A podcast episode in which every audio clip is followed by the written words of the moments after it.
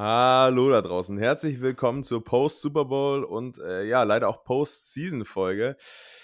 Mein Name ist Sven Schwerzel, das ist der ganz länger Mentality Podcast und ich sitze mal wieder wie immer hier mit meinem Bruder Jan-Erik Schwerzel. Moin Jan. Der ist äh, nämlich bereit für die letzte offizielle Folge der 2020er Saison und äh, wie man das ja von uns kennt, halten wir uns immer sehr kurz mit unseren Folgen und äh, auch dementsprechend mit unseren äh, Erwartungshaltungen.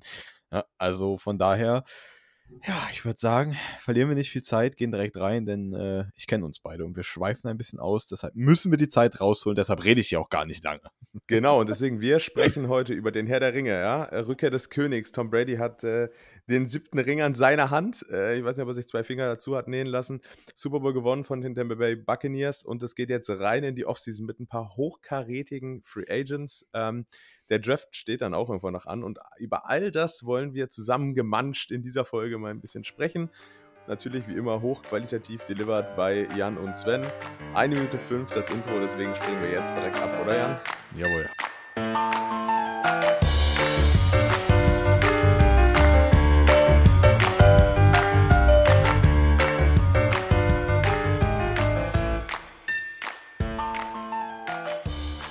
So Jan, das war's. Die Saison ist äh, vorbei. Kleiner, kleiner äh, Reminder oder erstmal ähm, vorneweg. Ich halte das Ding heute den ganzen Tag in der Hand bei der Aufnahme. Alles klar. Ja. Gut, dann mach das also, mal. Das ähm, Mikro, weil brachial schlechtes Setting. Ich habe hier so einen kleinen Minitisch, weil äh, irgendwie jeder andere Raum, wie du gerade gehört hast, irgendwie bei mir total halt äh, in unseren Versuchen hier bisher. mhm. ähm, ja, das äh, wird heute, glaube ich, eine, eine flutschige Nummer. Ich freue mich drauf. ja, okay. Lass uns, lass, lass uns einfach mal ähm, zum Thema kommen. Kansas City gegen Tampa, gegen Bay. Tampa Bay. Oder muss man sagen, Kansas City? Ja, gut. Das ist ein also eine flutschige Nummer war das auf jeden Fall nicht. nee, 9 zu 31. Äh, bester Scorer bei den Kansas City Chiefs war der Kicker. Ähm, ja, das war äh, nicht der Super Bowl, den wir jetzt äh, vor ja, knapp eineinhalb Wochen äh, angekündigt haben oder erhofft hatten, ne? Absolut nicht. Und ich meine, im Endeffekt, ähm, so ein bisschen muss ich uns doch allem, doch vor allem so ein bisschen da herausheben. Äh, wir haben zwar gesagt, dass die Chiefs ihre Lücken im, im, Roster haben, waren aber leider nicht so konsequent und haben gesagt, dass die eventuell wirklich hier komplett an die Wand gespielt werden, was dann auch so passiert ist. Ähm, und gerade das Matchup, sage ich mal, Offensive Line der Chiefs gegen äh, die Front Seven der Buccaneers war halt ein absolutes Mismatch. Also wirklich von Anfang bis Ende. Ähm, ja. Ja, und, und ich will dich auch entblößen, Jan. Es ja. gibt nur einen von den beiden ganz Ganzleger Mentality Podcastern, der den Super Bowl bis zum Ende geguckt hat. Das, das, das stimmt tatsächlich, äh, weil ich einfach zur Halbzeit mir äh, ganz ehrlich das nicht mehr geben wollte, bin ich jetzt offen, ähm, weil ich der Meinung war, dass in dem Spiel nicht mehr viel zu holen ist. Da stand es 21-6, glaube ich. Und dementsprechend war es halt auch so. Also ich habe natürlich klar mir die Highlights und das Spiel dann noch nach angeguckt, die zweite Halbzeit. Ähm, aber dieser krasse, super spannende, hochkarätig offensive Super Bowl, den wir uns da erwartet haben, den gab es von der einen Seite. Äh, bis zum gewissen Grad würde ich das schon sagen. Ähm, aber es war eigentlich im Endeffekt alles hauptsächlich die Tampa Bay Defense, die eigentlich dieses Spiel gewonnen hat. Muss man wirklich so sagen. Ja, ja, oder hat die O-Line äh, den Super Bowl verloren? Also ich, äh, du hast ja gerade mhm. eingangs erwähnt, ähm, quasi, dass wir mal im Selbstlob hier äh, ein bisschen schwelgen wollen.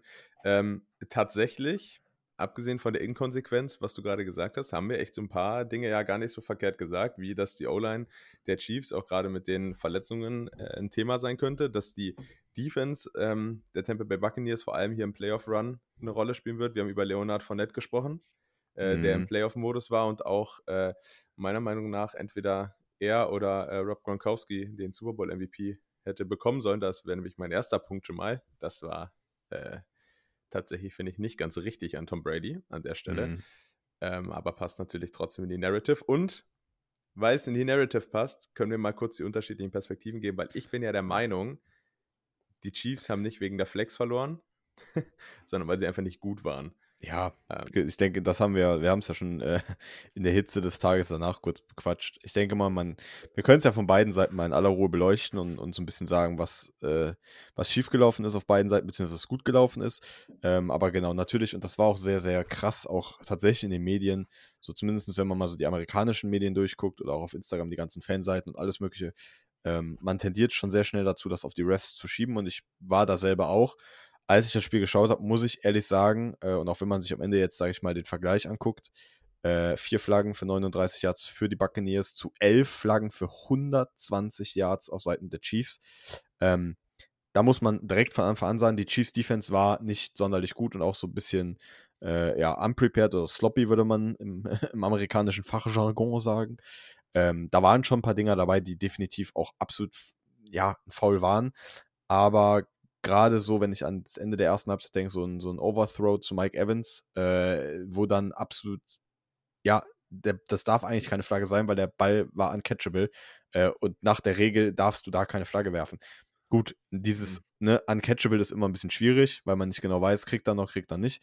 Ähm, deshalb war ich halt schon auf der Seite, dass ich sage, boah, also 4 zu 4 für 39 zu 11 für 120 und gerade die Flaggen, die da teilweise geworfen sind, gerade wirklich zum, ersten, zum Ende der ersten Halbzeit, da, also das ist ein bisschen, das ist ein bisschen wie in Deutschland beim Fußball. Äh, Wenn es der FC Bayern ist, dann wird auch mal das eine oder andere Foul gefühlt mehr nee. gegeben. Es ist halt, ja, aber man. Nee, stimme, ich nicht, stimme ich nicht zu. Weil, weil, weil also grundsätzlich denke ich mir dann so, ähm, ich meine, das ist so, dann stell dich halt nicht so blöd an. Ja, dann bei dem ja. einen, bei dem einen Jahr uncatchable oder nicht, es waren fünf Yards, das heißt sogar der äh, amerikanische Ref äh, Experte hat gesagt, ähm, dass, äh, dass das nicht als uncatchable per Definition schon mal zählt, aber dann hau ihn halt nicht um. äh, dann dann bei, dem, bei dem Holding Call, bei der Interception, äh, finde ich, war es auch klar. Ist aber natürlich problematisch, wenn daraus da so ein. Ich, ich glaube, wenn die Interception nicht passiert wäre, würde da auch keiner drüber sprechen, weil das hätte natürlich mhm. das Spiel schon nochmal beeinflusst, ganz anders. Ja. Ähm, und bei der, bei der Defensive äh, PI, PI äh, in, der, in der Endzone, da sage ich auch so, chuck ihn halt nicht nach fünf Yards. Und, und das ist ja, bei diesen Go-Routes auch immer so ein Ding. Wenn du halt in der Go-Route bist und dann, und dann wirst du aus dem Rhythmus gebracht so und, und der Backline-Judge sieht es halt direkt.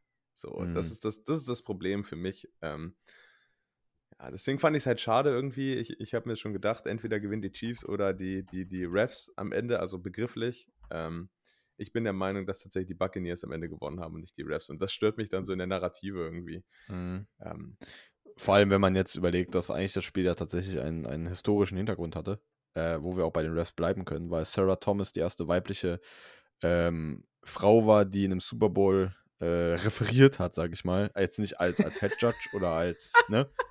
Hast du das? Was denn? Hast du es gerade mitbekommen? Das ist eine weibliche Frau. Also, oh. ich meine, grundsätzlich, ja, wir sind ja offen für alles. Äh, auch, ja. also. Ja, ja, aber man muss ja, man muss ja aufpassen, was man sagt. Also, ich sage ja, weibliche, Weib, Frau weibliche natürlich. Frau. Das, ja, die erste weibliche Frau, oh Gott. Äh, ja, gut. Man merkt, dass ich schon heute ein bisschen auf dem Bein war. Ähm, auf jeden Fall, aber da, davon mal ganz abgesehen. Ähm, ja, aber erstmal natürlich eine, eine ganz, ganz, ganz tolle Sache. Äh, ich denke im Endeffekt, wenn du Qualität hast, auch als Schiedsrichterin, ähm, die Sarah Thomas ja offensichtlich hat, dann solltest du auch in der Lage sein, beziehungsweise solltest du auch diesen Posten ausfüllen dürfen. Ne, das sollte dann nicht nach Geschlecht, sondern einfach nach Qualifikation gehen. Ähm, und ich stimme dir aber trotz allem in dem zu, dass es im Endeffekt dieses, von wegen die Refs haben das Spiel für jemanden gewonnen, das wäre sowieso in eine der beiden Richtungen gekommen. Ähm, aber Tom Brady ist irgendwie immer so ein bisschen belastet mit den Refs. Man muss auch an der Stelle einfach mal sagen, wie krank das ist. Ähm, aus so einem Tampa Bay Squad, das in der letzten Saison 7-9 gegangen ist und nicht mal wirklich annähernd irgendwo als Contender gesehen wurde, dann im nächsten Jahr sofort den Super Bowl zu machen, äh, die NFC als fünfter Seed komplett in Road Games zu durchlaufen ähm, und dann eigentlich den absoluten Favoriten im, im Super Bowl zu schlagen. Also ja. Ja. Das, das, das ist schon ja. auch ein Weg. Ja, ja, ich, ich bin, äh, ich finde es auch ex, also extrem krass und ich habe ja auch gesagt, ne, also der Unterschied zu diesem Franchise ist tatsächlich dann Tom Brady. Ähm, ja, okay, er hat noch äh, Antonio Brown aus dem Gefängnis geholt, er hat noch Leonard Fournette von den Jacks dazu geholt, Rob Gronkowski hat er irgendwie aus dem Ring aus äh, bei WWE rausgeholt. Ja. Ähm, aber der Unterschied ist die Mentality dahinter. Gar nicht mal die Spieler, die er mitgebracht hat. Ähm, warten wir mal ab, wer in der Offseason jetzt sich noch entscheidet, äh, quasi als, äh, als Ringgeist, äh, um, in der, mm. um in der Parabel von, wow. von vorhin zu bleiben. Ähm, wer als oh Ringgeist noch mit dazukommt. Ähm, weil äh, Adrian Peterson hat ja auch schon gesagt, dass er, äh, dass er auch noch auf der Jagd nach Ringen ist und äh, dass mm. er mhm. auch gerne bei den Buccaneers spielen würde. Und ich denke, ähm, da gibt es noch einen ganz, ganz prominenten, äh, der eventuell auch noch damit reinspielen könnte. Da kommen wir aber gleich dann drauf. Ähm, ja, sag's doch schon mal. Nö, nö. Ich bin ja selbst gespannt. Ich habe gar, gar keine Ahnung, wen du gerade meinst. Nee, deshalb, dann lass uns, naja. Ähm, ja, aber da stimme ich dir zu. Also ich glaube, Tom Brady wird äh, die Scharen der Untoten um sich äh, versammeln für die nächste Saison. oh Mann, ey, jetzt müssen wir mal von dem Franchise ja. runterkommen. Naja, aber auf jeden Fall, es ist im Endeffekt, Tom Brady hat ja auch schon gesagt, dass er nächstes Jahr spielen wird. Äh, insofern sehe ich die Tampa Bay Buccaneers schon als ein, als ein Contender wieder an. Ähm, man hat ja auch schon gehört, dass Mike Evans seinen Vertrag auch, sage ich mal, team-friendly ähm, nochmal umstrukturieren möchte oder es halt auch bereit ist zu tun, auf ein bisschen Geld zu verzichten jetzt im kommenden Jahr. Äh, einfach damit man das Team weiter, sage ich mal, zusammenhalten kann. Und das sind halt die Sachen, die hast du nicht, wenn nee, du nicht nee, nee, Brady darf hast. ich dich korrigieren? äh, nicht, nicht um das Team zusammenzuhalten, um Devin White zu halten, weil der hat im gleichen Moment okay. dann der Linebacker natürlich auch als Star-Linebacker, hat dann natürlich auch direkt gesagt, er will dann auch gerne der höchstbezahlte Linebacker der Liga in der Offseason werden. Ja. Naja, gut, das ist ja im Endeffekt das Gleiche, ne? Aber ich meine, es gibt ja auch noch einen Chris Godwin zum Beispiel, der ja, ja. auch irgendwo, ne? Also, aber ja, Devin White und ich denke mal, dann können wir jetzt mal so ein bisschen die Narrative auf den Super Bowl zurücklegen, ähm, wo du eben schon drauf eingeleitet hast, Tom Brady als Super Bowl MVP. Im Endeffekt ist es dieses äh, märchenhafte Ding, aber meiner Meinung nach absolut nicht gerechtfertigt, wenn man sich anguckt, ähm, dass die Buccaneers in der Offense 4 für 12 waren äh, on Third Down, äh, yardmäßig sogar von den Chiefs outgained worden. Äh, und, Tom Yards, ja. genau, und Tom Brady insgesamt einmal gesackt wurde nur ähm, und für 201 Yards geworfen hat. Ich meine, ne, so prinzipiell, er war super, super effizient, 21 für 29, drei Touchdowns, äh, zwei zu seinem äh, ewigen Buddy Gronkowski, aber im Endeffekt muss man einfach sagen, wer die Chiefs zu neun Punkten hält, da kann für mich kein Spieler von, von der eigenen Offense der MVP sein, sondern da muss es ein Defensive Player sein. Ja, das ist halt wieder die Herausforderung, ne? Also wen, ich hatte ja damals schon gesagt, dass Devin White für mich ein Super Bowl MVP-Kandidat wäre. Ähm, die Frage ist aber, und also bin total bei dir, ne? Äh, das Problem ist aber halt eben, wem gibst du es? So, Anton Winfield hat halt seine Interception gehabt, die, also von der Deflection. Mhm. Ähm, so basierend auf, ne, auf dem Ereignis gibst du ihm jetzt auch nicht den Super Bowl MVP. Und ich sehe keinen in der Defense, der ja, also single-handedly genau so den Unterschied gemacht hat. Und deswegen ist es ja auch oft halt so, dass, ähm, ne, also ich meine, denk an Madden, Jan. Mhm. Von welchen Spielern kannst du am besten die Stats boosten? Ja, das stimmt. Da ist der Quarterback, da ist eventuell noch der Receiver, so beim Running Back wird schon schwer und, und genauso ist es dann aber auch in der Perspektive für einen MVP. Und ähm, äh, ich meine, wir haben es ja gesehen damals mit Malcolm Smith bei den Seahawks als äh, Super Bowl MVP mit dem Pick 6, der hat so gesehen das Spiel nochmal, äh, sag ich mal, gesaved hat, jetzt ja. unabhängig davon, dass die Seahawks auch sonst gewonnen hätten.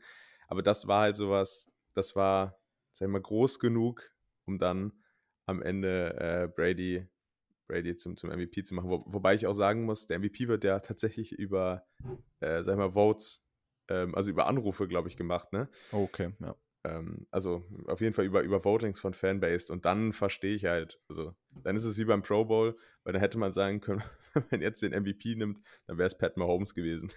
ja. Weil das war nämlich der Most Valuable Player, der noch irgendwas geliefert hat äh, für die Chiefs auf dem der Platz. Der einzige, ähm, ja. Was muss man tatsächlich sagen? Also das, äh, ja, also.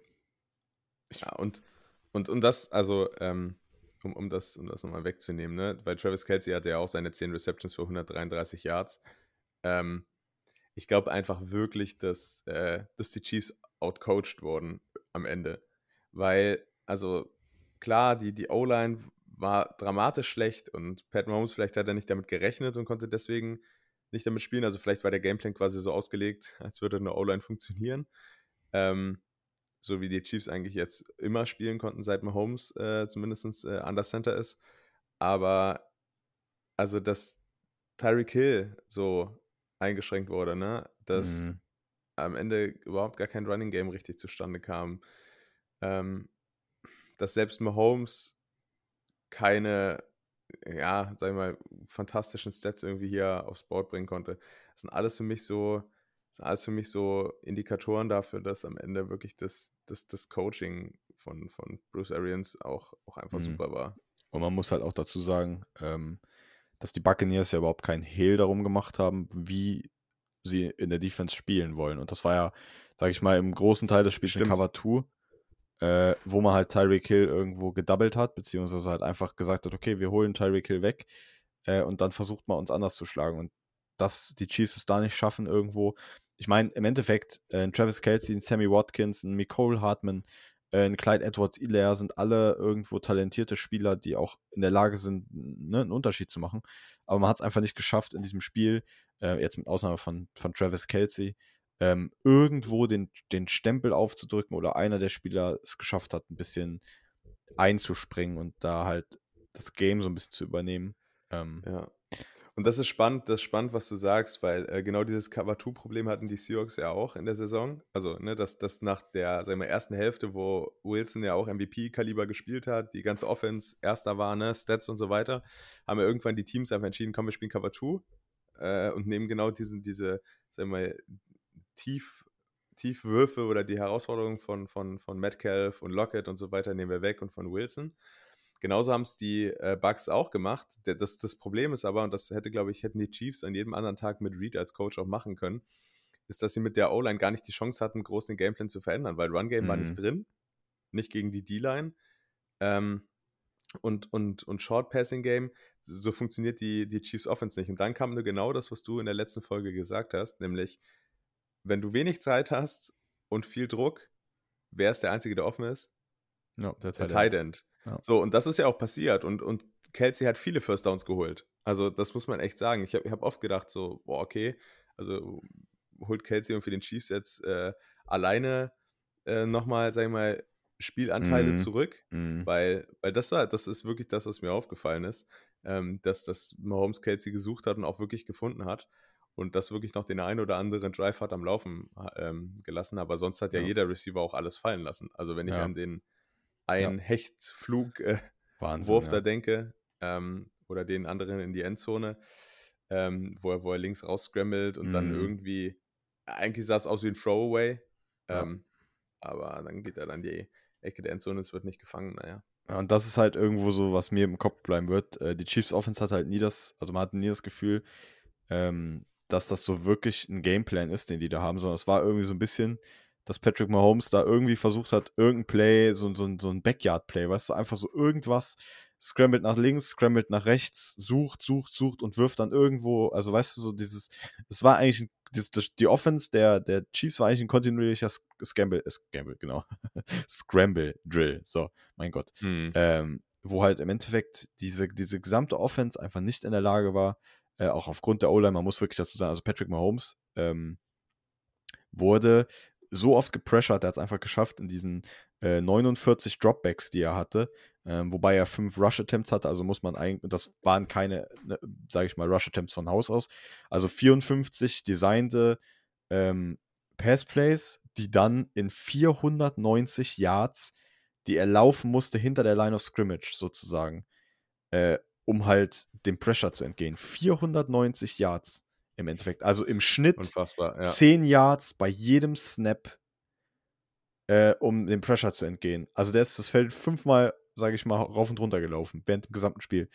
Und das ist halt am Ende, muss man einfach sagen, Sex sind die eine Sache, aber dieser Hurry- und Pressure-Stat ist nochmal eine andere Sache, weil der ist meistens noch viel signifikanter. Ähm, Patrick Mahomes war nicht das Problem. Und da gab es auch jetzt sehr viele, die gesagt haben, oh, Patrick Mahomes, äh, bla bla, ne, und so. Gar nicht ein MVP, sondern halt nur äh, ne, in der Regular Season richtig geil. Patrick Mahomes war am Anfang nicht gut äh, und allgemein im Spiel auch jetzt nicht überragend, aber der war halt einfach der Einzige auf Seiten der Chiefs zusammen mit Travis Kelsey, der in irgendeiner Weise für dieses Spiel bereit war und wo man auch irgendwie das Gefühl hatte, dass er das Spiel gewinnen will.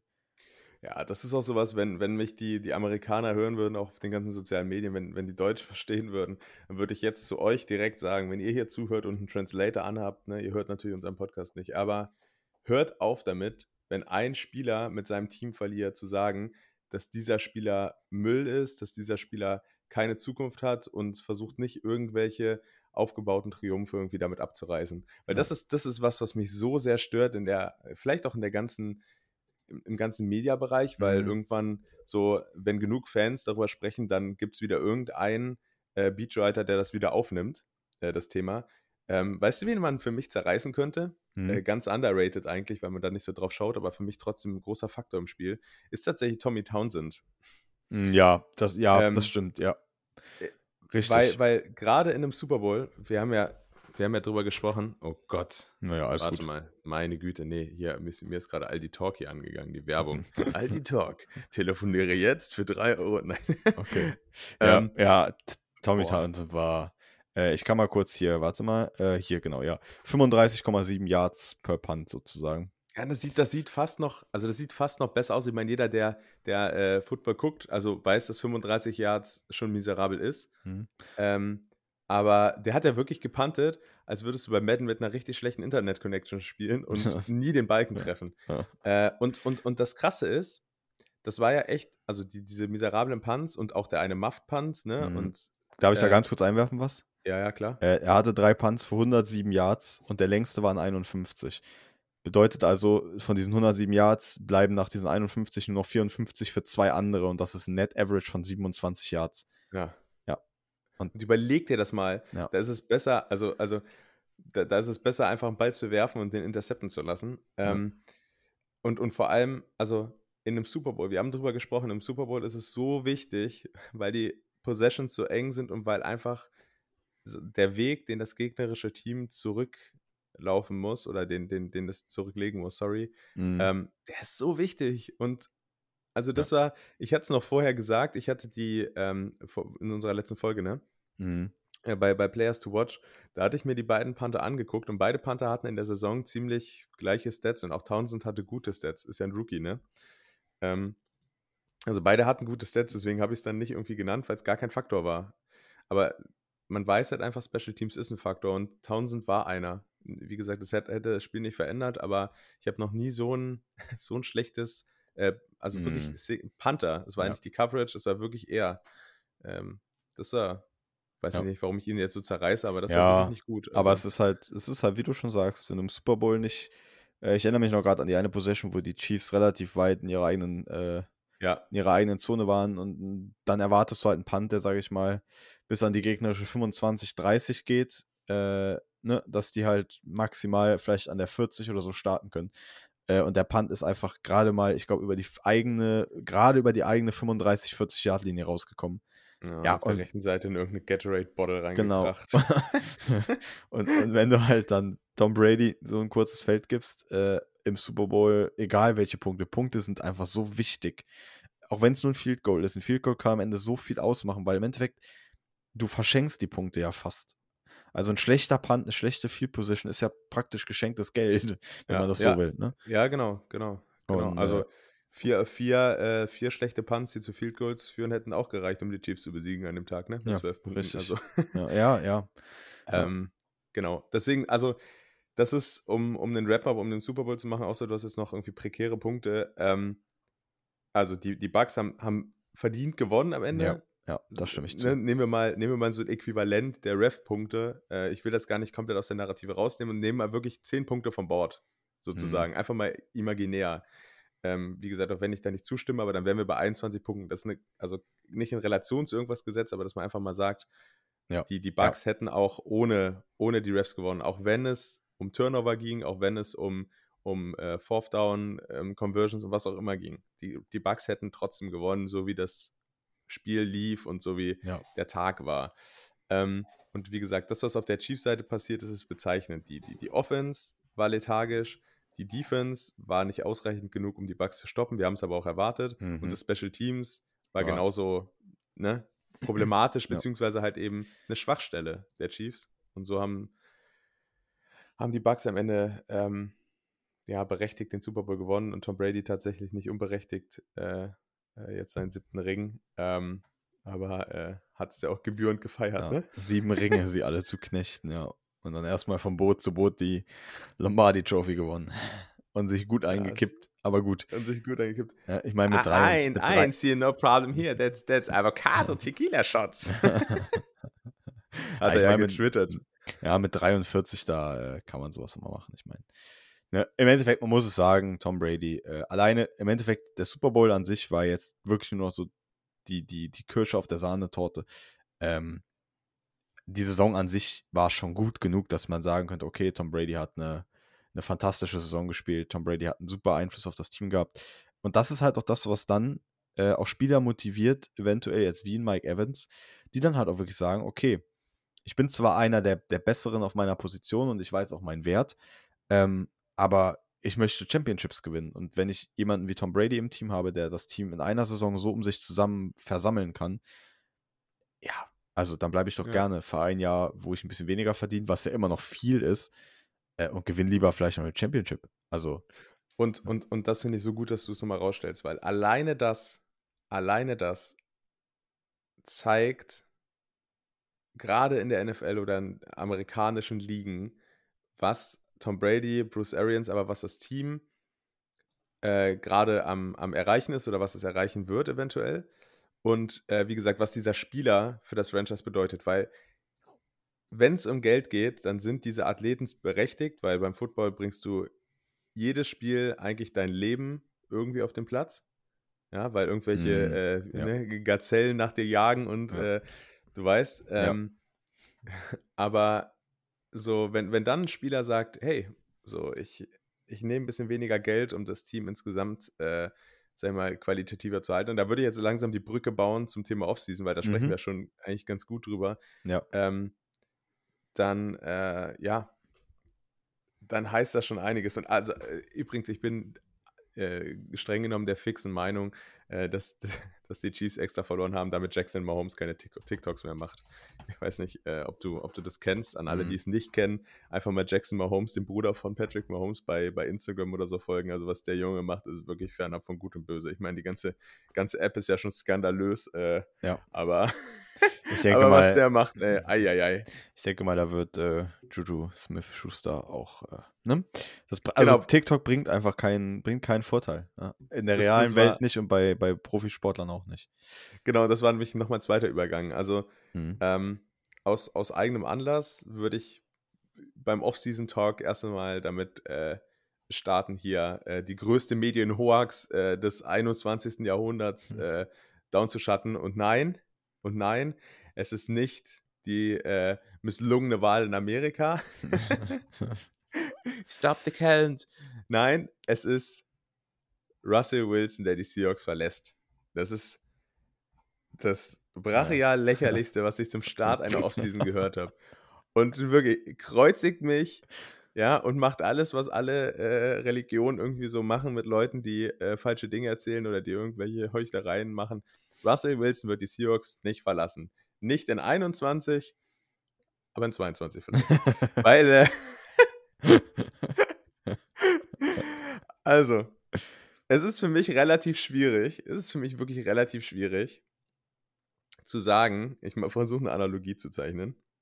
Es ist für mich schwierig zu sagen, du stehst im brennenden Haus, wofür du verantwortlich bist, weil du den Herd angelassen hast und du sagst, ey, Leute, warum brennt hier? Kann man ja das Feuer löschen? Warum ist die Analogie gezeichnet worden? Russell Wilson nimmt ein Drittel des Caps ein, der Seahawks im nächsten Jahr. Wenn wirklich das stimmt und unabhängig davon, dass ich mir die ganzen Shows, wo Wilson gerade zitiert wird, mal angeguckt habe, ähm, wo wird es hergenommen, dass ein Team eine gute O-Line um Wilson bauen soll oder was auch immer, äh, wenn, wenn, äh, also wenn, wenn er selbst so viel Geld einnimmt, mhm. der, der, ne? Das, wir, wir haben gerade nämlich drüber gesprochen, deswegen mhm. fange ich auch direkt damit an. Mhm. Wer so viel Geld vom Team nimmt, und wie gesagt auch zu Recht, Wilson nimmt zu Recht ein. Du weißt, dass ich ein Wilson-Fan bin. Ja, also ohne Russell Wilson wären die Seahawks auch in den letzten, also auch nicht das, was die Seahawks sind. ja, genau. Zumindest nicht mit Pete Carroll, weil, ja. weil so stur wie Pete Carroll und äh, John Schneider würde ich gar nicht unbedingt sagen, aber so stur wie Pete Carroll ist, mhm. ähm, kann ist der Wilson der einzige Quarterback, der funktioniert und der das toleriert und der ähm, sozusagen so gut ist, dass er das auffangen kann, was eigentlich jetzt über die Jahre teilweise verschlafen wurde. Mhm. Ähm, aber, also, wie gesagt, guckt, guckt, euch die ganzen Shows an, die da zitiert werden. Wilson hat gesagt, natürlich wurde er häufig ähm, gehittet. Ne? Er hat die meisten Sex, ich glaube, es sind ja um, um die 500 ähm, seit 2012. Also ist schon, ist schon einiges. Ähm, und er hat natürlich auch wie gesagt, nicht so das Surrounding gehabt. Er hat aber einen der besten ähm, Rookie Guards dieses Jahr gehabt mit Damian Lewis. Er hat mit Dwayne Brown hat er einen, äh, hat er einen Left Tackle getradet bekommen. Er hat ja. mit Ethan Pochich dieses Jahr einen soliden Center gehabt. Mit Brandon Shell und der Offseason wurden acht O-Liner gesigned. Mhm. So, das ist für mich so, wo ich sage, das ist es nicht alleine. Und ich glaube, das ist auch gar nicht das, was Wilson sagen wollte. Ne? Ich glaube, was ja. wichtig ist, ist, dass jetzt in der Offseason mal geguckt wird, wer wird jetzt wirklich noch dazugenommen mit dem wenigen Cap, äh, der da ist. Und ich glaube, die wichtigste Aufgabe von den Seahawks ist eventuell den Vertrag von Wilson umzustrukturieren, wenn man es irgendwie hinbekommt. Ähm, und dann bleibt, dann bleibt Wilson aber auch. Das ist, ja. Da, da gibt es gar keine Diskussion. Und gerade, ich meine, im Endeffekt, man muss ja auch dazu sagen, ähm, ich habe es mir gerade mal aufgerufen, äh, der Salary Cap fürs nächste Jahr sinkt ja auch. Und das nicht gerade um ein bisschen. Also wir hatten mhm. jetzt in diesem Jahr lag der Salary Cap bei 198 Millionen. Äh, und es wird erwartet, dass er so um die 180, auf, also auf 100, 180 Millionen sinkt. Also so circa 20 Millionen, ähm, die jedes Team weniger zur Verfügung hat. Und das ist halt gerade mit diesen Verträgen, die vielleicht auch in der Vergangenheit abgeschlossen worden sind, die meistens ja immer größer werden, je länger die Jahre dauern. In den meisten Fällen nicht immer, aber sehr häufig ist das so. Oder die zumindest ähnliche Salary Caps haben, macht das natürlich ein noch größeres Problem. Weil halt dieses Jahr einfach unerwartet weniger Geld auf einmal da ist und dann wirst du eventuell dein Roster nochmal umbauen müssen oder halt irgendwo halt, wie du schon sagtest, Verträge nochmal neu konstruieren müssen. Einfach nur, um halt das irgendwie zu schaffen, unter diese 180 Millionen zu Beginn der Saison zu kommen. Ja. Und ja, das ist halt gerade, wo man dann so sagt, wo man Tom Brady halt dann auch immer mal wieder hervorheben muss. Oder halt auch, ja, weiß ich nicht, ne? Das Team, das halt dann auch die Einbußen einnimmt. Aber wo wir schon beim Thema Quarterbacks sind ähm, mhm. Und Salary ja. Cap, äh, würde ich sagen, springen wir direkt zum nächsten Talk der Offseason, der, denke ich, aber haltbarer ist. Ähm, und das ist die Debatte um, äh, ja, die Philadelphia Eagles, also mein Favorite Team und Quarterback Carson Wentz, der jetzt wohl nach allem Anschein nach, trotz neuem Head Coach, ähm, auf dem Trade-Block steht und aller Wahrscheinlichkeit nach innerhalb der nächsten Tage oder Wochen getradet werden soll. Ähm, Im Moment sind da Indianapolis und die Chicago Bears, die, die beiden Frontrunner. Wäre witzig, wenn er irgendwie für Nick Foles mit den Bears getradet wird. Also ich muss, ja, ja. Also ich muss ehrlich sagen, die letzte Saison, also die 2019er Saison war als Eagles-Fan schon sehr hart, gerade mit den ganzen Verletzungen. Aber diese 2020er Saison, nicht mal die Spiele an sich, sondern dieses ganze Drama hinten raus um die Quarterbacks, um das Front Office, um Doug Peterson, es ist ein großer Kindergarten. Und hey, wirklich. Ich, und ich, also, ich musste, also, ich, mir fehlen da mittlerweile auch die Worte, ich habe mich da schon zu Genüge drüber aufgeregt. Ähm, meiner, also meine persönliche Meinung ist es, ähm, das habe hab ich auch noch letztens irgendwann einen witzigen, witzigen Meme, witziges Meme gesehen, äh, wo halt auch zu Patrick Mahomes gesagt wurde, ne, ach, du hast im Super Bowl keine gute O-Line, wirst die ganze Zeit gehittet und deine Receiver fangen nichts. Ja, warum kein Wunder, dass du dann so schlecht performst? Ist ja im Endeffekt, sage ich mal, die erweiterte Version zu Carson Wentz, äh, der nicht nur alleine dieses Problem in der Saison hat, um das mal ganz klarzustellen. Carson Wentz war ein ganz, ganz, ganz, ganz ganz schlechter Quarterback in 2020. Ähm, aber muss ich auf der anderen Seite auch wieder sagen, ich verstehe das auch. Also die, die Situation ja, ja. ist, du, du, du hast gerade dein Backup, sage ich mal, bist du losgeworden und kannst endlich mal frei aufatmen.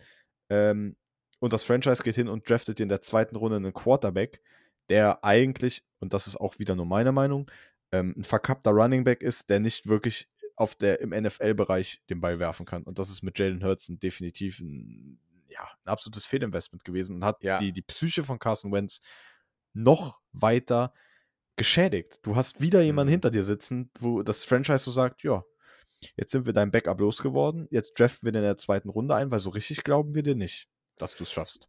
Ja, ja, ja, also ich bin total bei dir und du weißt ja, ähm, gerade über deinen Phantom und auch über, über den Eagles-Sieg im Super Bowl habe ich natürlich auch irgendwo so Seitensympathien aufgebaut. Und das kennt man ja, wenn ja. Wenn irgendwie ein Team, Team cool ist oder so, dann geht man auch ein bisschen mit und äh, gerade Carson Wentz, äh, ich weiß nicht, ähm, war ja auch ein Quarterback, den ich auch sehr gerne mochte und auch ähm, wirklich, wirklich mag. Äh, ich kann dir sportlich nur zustimmen, da bist du auch besser drin als ich, aber einfach auch von der, sagen wir, von der Außensicht, die ich auf dieses Franchise aktuell habe. Ähm, wie gesagt, die Nummer mit Foles damals ist schon komisch und dumm gelaufen auch, weil man nämlich eigentlich sagen muss, also also so, es gibt ja immer wieder welche, die sagen, ja, man hätte Foles starten sollen und damals Wentz schon weggeben sollen, was wirklich das Urblödeste ist, was man hätte machen können, weil man sieht, dass Foles einfach als Starter nirgends richtig funktioniert, wenn überhaupt in Philly. Mhm. Aber als, sag ich mal, wirklich als determinierter Starter Ähm, ich meine, er war bei den Kansas City Chiefs. Das vergessen auch Mhm. voll viele, ne? Oder bei Ähm, den Rams oder jetzt bei den Bears oder ja.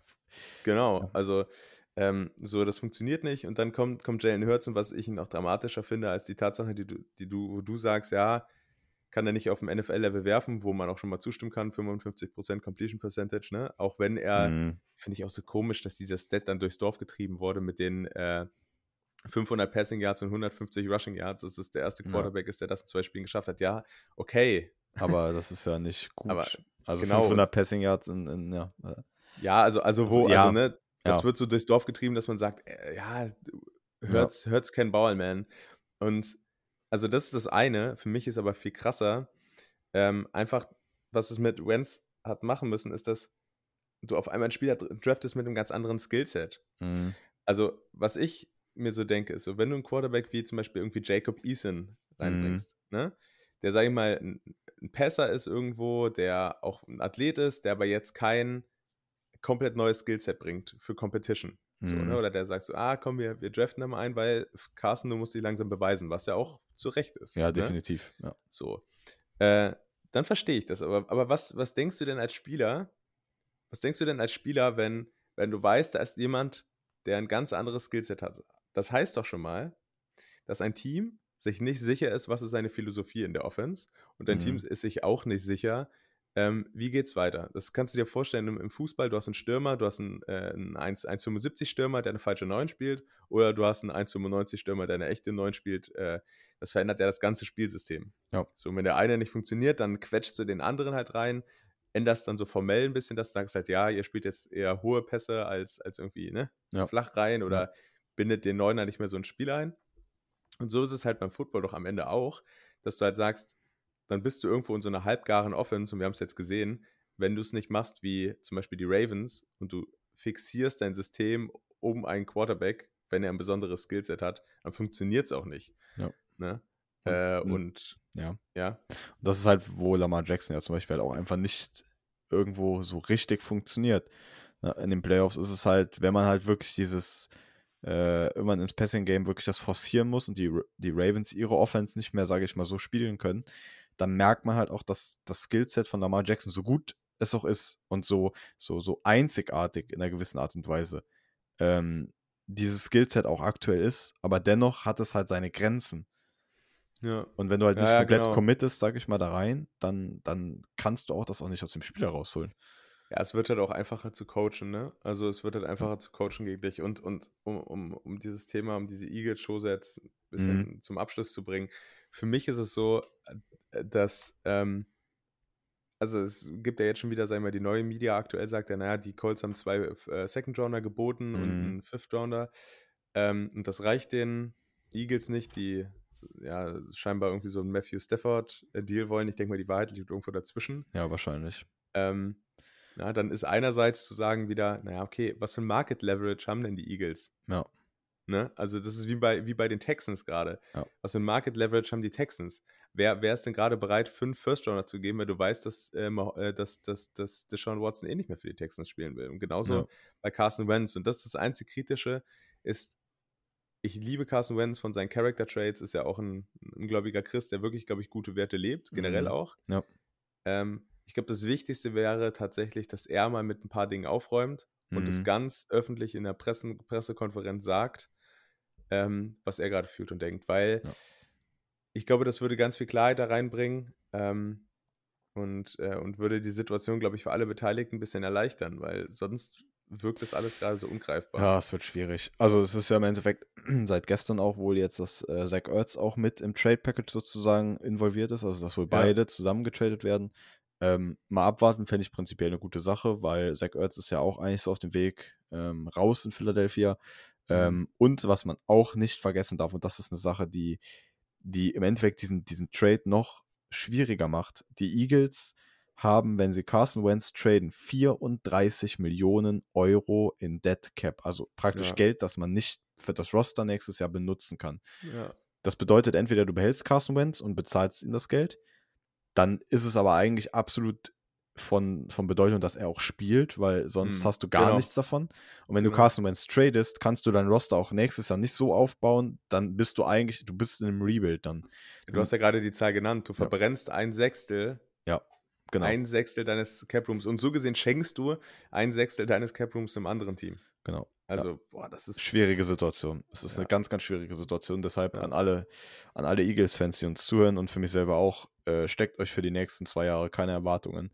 Wenn Carson Wentz nicht beim Team bleibt, ähm, dann wird das ein ganz, ganz heftiger Zweijahresabschnitt, weil die Eagles haben absolut kein Geld und jetzt schon nicht. Aber, ja. Sorry, die Eagles sind auch nicht gut genug im Draften, als dass sie was Nein. mit dem Nee. Capital, was sie kriegen wollen, bekommen würden. Das kommt dann noch drauf. Überhaupt ne? Das kommt dann noch drauf. Ja. Weißt du, Ah. die Rams geben ihre First Rounder weg, weil sie sagen, ja, ach komm, fuck it, wir brauchen die gar nicht. Ja. So, First Rounder, wer braucht die heutzutage noch? Und die Eagles, die jetzt jedes Jahr irgendwie fehldraften, sagen, ja, wir wollen Matthew Stafford Deal. Ja. Also, ja, mal abwarten. Egal. Äh, ich, bleibt äh, spannend, der NFC West, Ich ne? wollte gerade sagen, in der NFC Äh, East, East, ja. sorry. Ja, in der sorry. West auch. Aber Ja, ja. allgemein. Gut, dann würde ich sagen, wir haben uns da beide noch ein bisschen, äh, ein bisschen schlau gemacht und ein paar Free Agents hier rausgesucht, um mal allgemein das Big Board zu holen. Ähm, in der NFL, wer denn so alles so ein bisschen available ist. Wir sind da mal ein bisschen durchgegangen. Ähm, ich würde sagen, wir nehmen einfach jetzt abwechselnd uns einen Spieler raus und dann können wir ja ein bisschen darüber reden, oder? Ja, dann lass uns mal festhalten, so ein bisschen das zeitlich zu begrenzen, dass wir nicht so eskalieren hier. Ja, Äh, wobei das auch immer Spaß macht, ne? ja, wir machen einfach mal, wir halten es im Blick. Gut. Äh, ja, ich würde einfach anfangen, weil wir schon bei Quarterbacks bleiben. Äh, und Ich weiß auch, auf wen du ja, ja, gehst. und von der Quarterback-Geschichte des, äh, des Jahres, sozusagen der Saison. Ähm, und das ist Dak Prescott, Quarterback von den Cowboys. Irgendwie NFC East und die Quarterbacks, das funktioniert in den letzten Jahren nicht so ganz. Ähm, da gab es auch ein Hin und Her während der gesamten Saison. Es wurde angeblich mal ein Vertrag, sage ich mal, vorgelegt, der so um die 38 bis 39 Millionen wohl beinhalten sollte. Ähm, Prescott hat den dann tatsächlich abgelehnt, ähm, will ein bisschen mehr haben. Ja, sei mal dahingestellt. Ähm, und hat bis zu seiner Verletzung auch echt eine krasse Saison gespielt, wobei man sagen muss, dass halt die Cowboys auch an sich zu Anfang der Saison sehr healthy waren und auch ein gutes Roster haben, weil sie gut draften können, im Gegensatz zu den Eagles. Ähm, ja, und Prescott ist jetzt nach der Saison ein Free Agent ähm, und da steht jetzt in der Frage, ne? Holen die Cowboys den zurück oder geht er wirklich in den offenen Markt? Und das könnte eventuell den Markt auch ein bisschen beeinflussen, weil Prescott ist meiner Meinung nach einer der besten Quarterbacks, die da im Moment verfügbar sind, wenn nicht sogar der beste. Ja, ja, total. Also, ähm, ich bleibe immer noch bei der Meinung, die ich auch vor der Saison, glaube ich, schon hatte, äh, die ich aber ganz grundsätzlich in dieser ganzen Thematik äh, finde. Ich, ich erinnere mich immer richtig, richtig krass zurück an das Playoff-Spiel gegen die Cowboys, äh, wo, wo ähm, also von Seattle, wo Dak Prescott äh, einen Quarterback-Draw gemacht hat und wirklich, ja, eigentlich den Touchdown gemacht hat, äh, der am Ende, sag ich mal, äh, die letzten Hoffnungen auf einen Seahawks-Win oder auf ein Comeback zerstört haben. Und ich werde nie diese Aura vergessen, die dieser Spieler hat, weil wir haben ja beide schon immer gesagt, Dak Prescott ist ein Winner und Dak Prescott ist auch ein, ein Spieler, der, also, ne, Mhm. den Begriff treibt man ja immer durch auf Klatsch. Äh, Ja. Er ist halt ein Spieler, der wirklich in den entscheidenden Momenten bisher mehr als das Franchise selbst äh, zeigt, dass er eigentlich ein, ein Sieger ist, ein Siegertyp. Ja. Und deswegen verstehe ich und hab's, hab's noch nie verstanden und wenn er jetzt geht, dann wird das für mich so ein Fragezeichen bleiben, was mich aber nicht ausreichend juckt, weil ich kein Cowboys-Fan bin. Ähm, warum zur Hölle bezahlst du den nicht? Ähm, und Man, weil man sieht mal, also man sieht ja, wie schwer es ist, Quarterback zu finden. Ja, und, und Ja. genau, also du siehst, wie schwer es ist. Du siehst, ähm, was, was, was Dak Prescott für, einen- für einen Einfluss aufs Team hat. Du hast gesehen, wie er, wie er jetzt mit Andy Dalton performt wurde, also einem Spieler, der letztes Jahr noch gestartet hat äh, in, der, äh, in der NFL bei den Bengals ähm, und über Jahre gestartet hat und jetzt eigentlich, wo man immer gesagt hat, okay, das ist jetzt ein, ein besserer Backup-QB auf jeden Fall. Ne? Ja. Ähm, und, und Dak Prescott, ein guter Arm, ein guter Körper, ja, athletisch. Auch äh, gutes Gefühl für das Spiel einfach. Das muss man wirklich sagen. Also einfach so ein, ja, einfach so. Ja, und auch, Ja. und auch eine geile Mentalität. Ja. Ne? Also, das. Also, ich meine, so, ne, so sehr du ihn ja manchmal auch gehasst hast dann als Mhm. Eagles-Fan, Ja, ähm, natürlich. ist ja auch gleichzeitig die Liebe zu ihm bei deiner Seite sogar diese Hassliebe relativ stark. Also, du magst der Deck eigentlich auch gerne. Ja.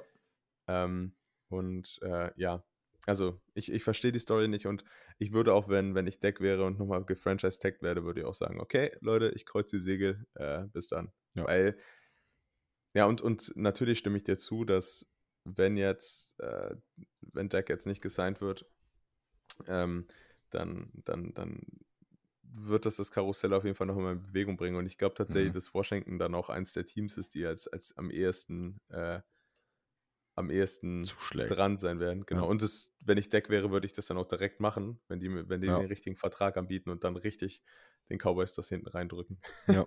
Okay. Also. Ja, finde ich gut. Ja, da gibt es nichts mehr zu sagen von mir. Ich bin, äh, ja. Okay. Dann ähm, nehme ich mal ein bisschen einen overrated Free Agent irgendwie. Andererseits aus ähm, menschlicher Sicht ein total krasser Free Agent. JJ Watt. Hm, okay. äh, ja, gerade jetzt kürzlich ähm, über Instagram und seine weiteren Kanäle, äh, sag ich mal, sein einvernehmliches Release-Management mit den Texans verkündet. Ähm, na, wieder einer der Spieler auf der Liste, die irgendwie keinen Bock mehr auf Houston haben. Ähm, was das über das Team aussagt, äh, kann sich, glaube ich, jeder selbst mhm. äh, erklären. Ähm, Jadavion Clowney, Ju, ähm, Houston, oh Mann. Deshaun, ja. äh, der weg will, JJ Watt, die Andrew Hopkins getradet. Das alleine sind vier Spieler, äh, wo du denkst, okay, äh, wenn du so Spieler auf einem, in einem Team hättest, dann kannst du eigentlich nur den Super Bowl gewinnen. Ja, ähm, ja JJ Watt sicherlich nicht mehr äh, der JJ Watt, der er mal war, ähm, im Sinne von äh, Defensive Player of the Year Caliber. Ähm, aber für mich immer noch äh, definitiv, also Top 10 und wie gesagt von der ganzen Mentalität und ich glaube, was er zum Team bringen kann, von seiner Art und auch von seiner äh, wie gesagt, Sportlermentalität, eine mhm. unglaubliche Bereicherung äh, für jedes Team. Und da kommt für mich jetzt der Punkt, äh, dann gebe ich auch über, über zu dir. Ähm, gibt ja viele, sagen wir mal, viele potenzielle Fits. Äh, die Seahawks sind ja einer davon, aber natürlich auch die Steelers. Ähm, das wäre das erste Team dann, die drei Brüder vereinen mit TJ, Derek und JJ Watt dann. Ja, wäre, glaube ich, echt eine, eine coole Story. Und ich glaube, alles hängt am Ende von der einen Frage ab, wie viel will JJ Watt noch?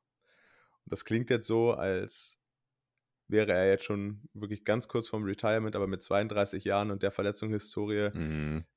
ähm, bin ich der Meinung, dass das Watt jetzt nicht mehr. Damals hätte sich, also es haben sich ja auch zwölf Teams schon drauf gestürzt, das wurde auch schon berichtet. Ja.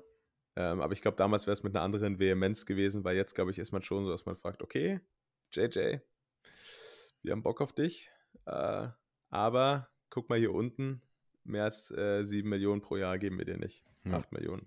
Ja, und das ist halt irgendwo auch, muss man auch dann sagen, auch gerechtfertigt, beziehungsweise, ähm, ja, der Name eilt natürlich so ein bisschen auch der, der Production so in den letzten Jahren noch ein bisschen voraus. Ähm, JJ Watt ist immer noch ein, ein, super Spieler und auch definitiv eine Bereicherung für jedes Team, wo er spielt. Ähm, die Frage für mich ist halt einfach, wie du schon sagst, er ist so kurz vom Retirement, im Endeffekt, was auch einfach den Körper angeht. Also, äh, ich meine, er ist 32, das hört sich so in Football-Terms super alt an, aber wenn du halt auf dein Leben guckst, ist das, ja, sagen wir mal, ein gutes Drittel, ein bisschen mehr als ein Drittel vielleicht, ja. wenn du alt wirst. Ähm, du hast noch so viel vor dir, ähm, wofür du einfach deinen Körper auch brauchst. So. Und deshalb denke ich, für mich ist JJ Watt ganz klar ein Kandidat halt für ein Team, und das hat er auch selber schon gesagt äh, der wird zu einem Super Bowl Contender gehen. Und da sind für mich die Steelers definitiv, wie du schon auch gesagt hast, mit den, mit den beiden Brüdern, mit Derek und äh, mit TJ, äh, definitiv ein Ansatzpunkt. Aber ich glaube, dass die Steelers in dem Falle auch wieder rausfallen, weil einfach die Offense nicht ganz sicher ist. Und dass einfach JJ Watt dann sagt so, ah, hm, nee, die Offense ist mir nicht, ich weiß es nicht. Ich glaube, ich bin mir nicht sicher. Deshalb, ja. das ist das, was ich vorhin meinte, wo ich darauf anspielen wollte. Mhm. Ich könnte mir vorstellen, dass JJ Watt eventuell sagt, okay, wo habe ich die besten Chancen, mit welchem Spieler in der NFL in den Super Bowl zu kommen? Temper. Und das ist es. Und genau das ist das, was ich Boah. mir vorstellen kann äh, weil die Buccaneers selber haben Shaquille Barrett auf der Free Agency Liste, äh, mhm. äh, neben Levante David und Chris Godwin, die auch auf der Liste mit drauf sind. Da können wir die direkt in einem mit abhaken. Ähm, ich denke mal, dass das Roster eventuell, und da wird, wird, da wird sich erstmal zeigen, will Shaquille Barrett, der jetzt zwei Jahre hintereinander sehr, sehr gut gespielt hat. Ähm, wirklich, ja, ja, ja, also, also wirklich ne, eine Top-Tier, Top ja. also wirklich in einer der Top 3 Pass-Rusher der Liga. Ähm, oder Top 5, sagen wir mal Top 5. Ähm, Jetzt ist die Frage, will der das Geld, was ihm auch definitiv angeboten werden wird, der wird locker einen Vertrag kriegen, um die, was weiß ich, 18 bis 20 Millionen pro Jahr. Jo, jo. Ähm, oder nimmt er halt, wie jetzt zum Beispiel Mike Evans und sagt, okay, ich würde lieber noch gerne ein zweites Jahr in den Super Bowl kommen, riskiere aber natürlich, dass mein Vertrag dementsprechend eventuell niedriger ausfällt. Das ist halt die Frage. Und ich denke, wenn Shaquille Barrett nicht mit Tampa Bay äh, resigned, dann macht das Geld frei für ein Signing von JJ Watt. Äh, das wäre so für mich die logische Konsequenz im Moment. Es gibt natürlich auch andere, sage ich mal, Zielorte, aber von all den Contendern, die so da außen sind, ist Tampa Bay für mich im Moment einfach der klarste. Also, mm. ne, mhm. so die Chiefs, ja, die Chiefs total. haben ihre Macken, die Saints ohne Drew Brees. Bei Green Bay weiß man auch irgendwie nie so richtig. Green Bay wäre zum Beispiel auch eine Sache, wo ich sagen würde, ja, JJ Watt mit Green Bay, das wäre auch nicht so kacke. Ähm, ja, aber alles andere, wie gesagt, ich denke mal, einer der absoluten Top-Contender wird sein und alles das andere. Einzige, ja. Das einzige, sorry, dass ich unterbreche im finalen Schluss, das einzige, was ich mir vorstellen kann, was gegen Tampa Bay spricht, ist tatsächlich das Scheme. Mhm. Weil, die, weil die Bucks ja ein 3-4-Scheme haben. Mhm. Und. Ja, aber als Defensive End, ich meine. Ja. In, als, als, als. Mal abwarten. Muss man mal abwarten. Ich meine, im Endeffekt, ja. da hast du recht, ja. Aber es ist auch die Frage, ob Top Bowles bei Tampa bleibt. Bei Tampa bleibt. bei Tampa. Ja, aber als Coach, als Head Coach hat er sich ja bei den Jets auch nicht als gut nee, ausgestellt. Ich glaube, der. Das ist ein, ich, ich glaube, es wird erstmal jeder bleiben. Ja. Also bei den Bucks, soweit das Geld passt. Ja, deshalb, ja, mal abwarten. Aber wie gesagt, das ist für mich so eine, auch da eine Bewegung, wo man mal abwarten muss. Ja, ja, ich, ich, ich glaube, ähm, wir könnten natürlich jetzt ewig hier sprechen. Ähm, wir haben ja gerade, sagen wir mal, ein Team so ein bisschen im Schulterschluss abgehakt. Äh, was wir auch machen können, ist auf jeden Fall eine po Positionsgruppe ein bisschen abzuhaken. Äh, da würde ich gar nicht zu tief reingehen, aber wir wissen auf jeden Fall, dass es einige gibt, die da potenziell Bedarf haben, nämlich die O-Line. Mhm. Trent Williams, Brandon Scherf, Joe Tooney und Marcus Williams und auch Taylor Morton. Mhm. Ähm, alles, alles Kandidaten äh, in der O-Line, ähm, die Free Agents sind. Äh, Trent Williams, weiß ich nicht, ob er nochmal noch mal zurückkommt. Warten wir mal ab. Aber Na, spielt auch schon. Was ist das, was das Team, was ist das Team für dich mit dem größten O-Line-Need? Und äh, ich nehme mal ganz bewusst Seattle hier raus, weil mhm. Seattle ist auch nicht bekannt dafür, so einen, so einen, so einen großen Namen äh, in der, in der Offseason zu nehmen. Ich kann mir auch, also kann es mir auch gar nicht vorstellen eigentlich, mhm. weil äh, ich glaube, das war nicht das Hauptproblem der Seahawks, aber das ist meine Meinung. Wer glaubst du, kann, kann das gut gebrauchen? Viel, viele Teams. ähm, ich glaube, da, also wenn ich mir jetzt so aus meinem Kopf gerade jetzt einfach ein Team raussuchen müsste, wo ich sage, okay, das Team hat eine schlechte O-Line und hat einen sehr, sehr jungen Quarterback, der eventuell in der Lage sein sollte, auch gut protected zu werden, fallen mir eigentlich als allererstes die Bengals ein. Ähm, mit Joe Burrow, äh, der ja, ja nach seinem, ja. Also, die, also das habe ich einer der ekelhaftesten Verletzungen, die ich je gesehen habe im, im Football. Ähm, nach seinem ACL, MCL komplett Beinabriss da gegen, gegen die mhm. äh, Giants, glaube ich, war es, oder gegen die Red, na, gegen das Washington Football Team. Ähm, ich glaube, das, ja, es war gegen eins der NFC East Teams. Ähm, auf jeden Fall eine, eine, ganz brutale Verletzung, beziehungsweise einfach eine, eine nicht schöne Verletzung, ähm, die halt auch jetzt wirklich eine, eine monatelange Zwangspause bedeutet, eine OP hinter sich zieht und halt so eine Karriere wirklich beeinflussen kann, weil im Endeffekt, wenn dein Knie, wenn da wirklich ein Strukturschaden drin ist, den du nicht mehr 100% reparieren kannst, weil das, das funktioniert einfach nicht mehr, mhm. ähm, dann wird das eine Schwäche bleiben. Klar, das wird raustrainiert und so, so weit wie möglich, aber es ist trotzdem, du hast es in deinem Kopf, es ist in deinem Kopf genau.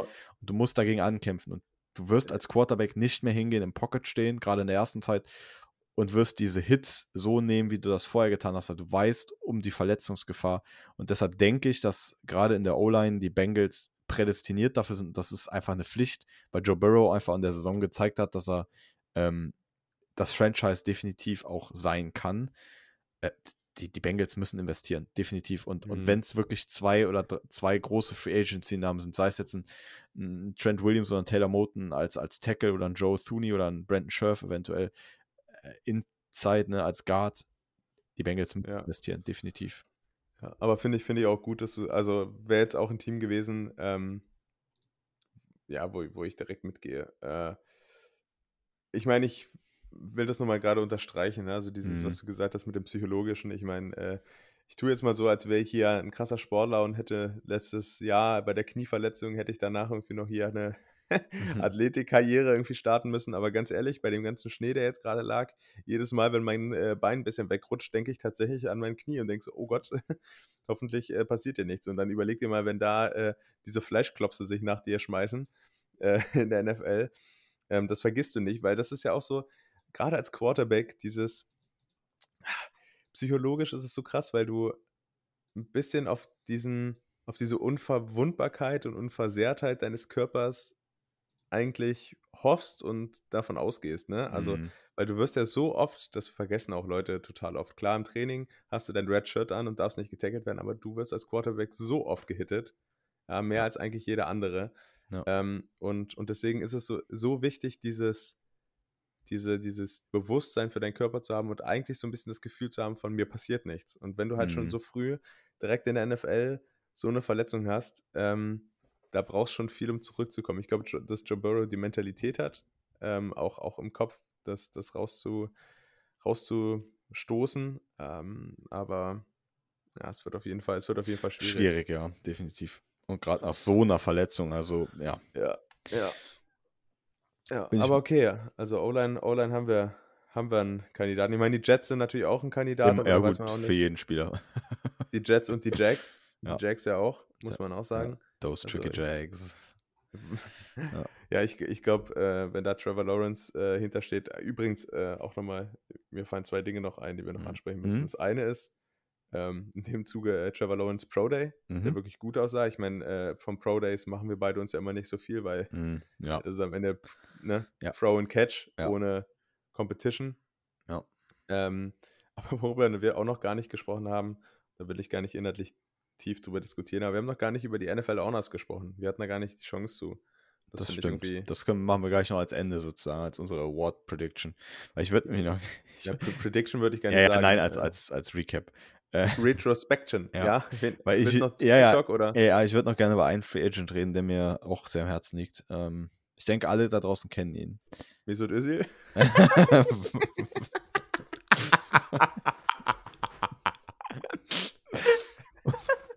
Ja, meine Mama hat immer gesagt.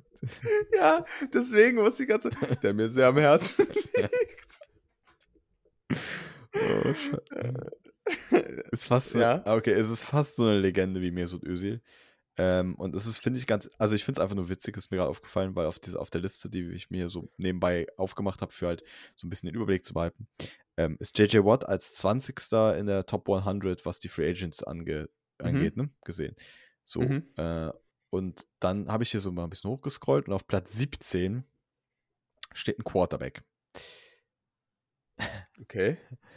Und ich dachte mir so, gut, okay, naja, wer ist das denn? Und das ist Ryan Fitzpatrick. Ah. oh, yes. Und ich, da, ich, ich, dachte mir schon so, okay, und das ist so eine Sache, wo man noch ganz kurz drüber reden kann, so die gesamte Situation Miami mit Tour Tango Balboa.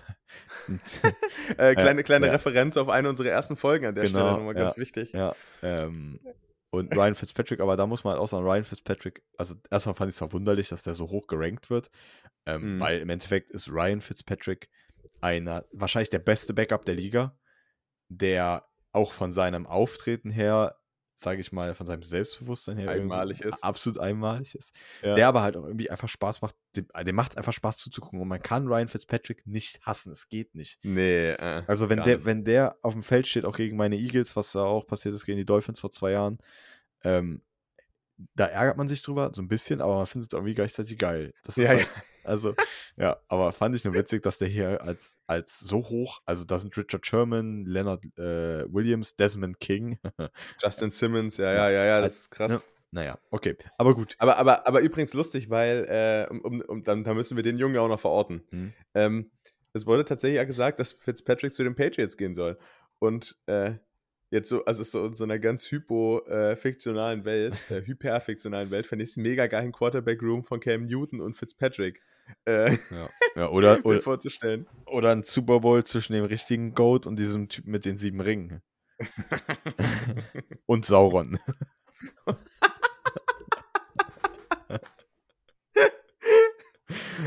okay. okay. Isildur! Ja, äh, Ey, so. aber äh, kurz, kurz, damit es jeder weiß. Ja.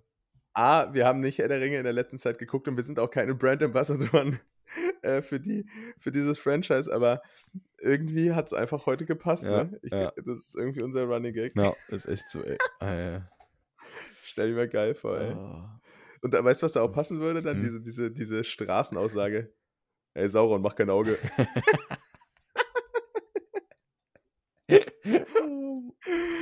ah, ja, okay, ich glaube, das hier ist mit die, un also nicht die unseriöseste, aber die, äh, ne? Ja, die spaßigste. Ja, ja, Das ist wir auf jeden Fall. Da haben wir mal hier Ja. die eine oder andere. Allein, dass du das gerade sagst, macht die Folge schon viel uncooler. Okay. Und wir steuern ja wieder, wir steuern ja hier wieder mit F-Pace auf, äh, auf eine Stunde zu. Ich habe gerade den Ja. Zeiger schon wieder umspringen deshalb sehen. lasst uns die Honors äh, jetzt mal honern. Die Ornamente. Ja, okay. Äh, ja, was ja. sagst du? Gab es irgendwelche Sachen, wo du sagst, so, wir gehen sie erstmal durch, oder? Genau. Von vorne bis Genau. hinten. Rogers, MVP, check, passt. Ja. Sind wir beide auch dabei. Brauchen wir gar keine Worte zu verlieren. Nee, ich denke auch keine auch. Diskussion. Ich denke auch nicht. Also Defensive Player of the Year.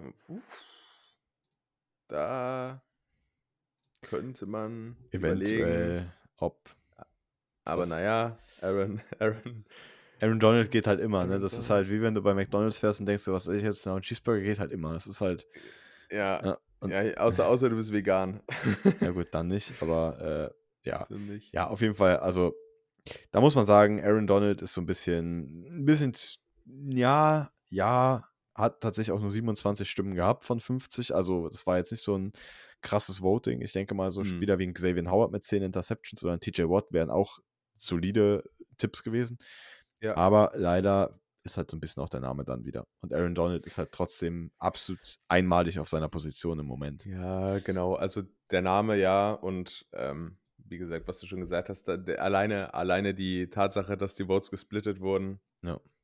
ähm, zeigt schon, dass es dieses Jahr auch nicht nur nach dem Namen ging. Äh, Aaron Donald ist einfach für ein Defensive Tackle, finde ich, unfassbar. Das äh, Ja. habe ich noch nie gesehen und ähm, Ja. ja, finde es Ja, einfach faszinierend, auch, auch als Nose Tackle, wie er dann spielt. Du hast, äh, die Seahawks haben ihn teilweise mit drei Mann gegardet äh, und dann, also Ja. das ist das, was die Leute halt vergessen. Also ja, du kannst die Stats vergleichen, Mhm. so, aber in den Stats siehst du halt eben nicht, ähm, also klar, dafür gibt es auch Stats, aber du siehst halt in den, sagen wir, in den Reihen äh, Sack, Tackle for Loss und so Stats, da siehst du halt nicht, dass äh, jedes Play gedoubleteamt wird oder ähm, das, und das hat halt ein Edge Rusher nicht. Also hat er auch, Ja. wie TJ Watt wird auch, wird auch mal gedoubleteamt, aber es ist viel leichter tatsächlich einen Defensive Tackle zu doubleteamen. Da musst du überlegen, ne? brauchst du nur den Center und Tackle oder brauchst du einen Center und Guard.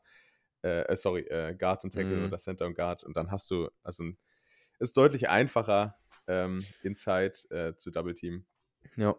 Ähm, auch, auch weil die Wege, sag ich mal, äh, dann Ja, für den, für den, für den Rusher ja, ne? Also für Ja. den Defensive Tackle, der kann nur frontal. Er Ja. muss ja frontal, um zum Quarterback zu kommen. Und Edge Rusher hat immer die Möglichkeit, geht der, geht der Inside vorbei oder Outside und äh, kann dann, kann dann immer noch Damage machen. Deswegen, ja, passt es für mich auch. Hm. Ähm, Offensive Player of the Year, Derrick Henry. Was sagst du dazu? 32 von 50 Stimmen bekommen, also auch jetzt gar nicht mal so extrem ähm, einheitlich. Ja, aber finde ich geil. Ja, finde ich Ähm, auch. Also, Also, genau. Da brauchen wir vielleicht gar nicht so viel. Running Backs müssen mehr Liebe bekommen. Ähm, ich weiß nicht, ob das, ob das äh, hilft, weil die These, finde ich, ist so ein bisschen äh, paradox, aber trotzdem wahr, ist, dass äh, auch, dass jetzt ein Offensive Player of the Year ein Running Back war, ist die Running Back-Position trotzdem nicht so viel wert, finanziell Mhm. gesehen.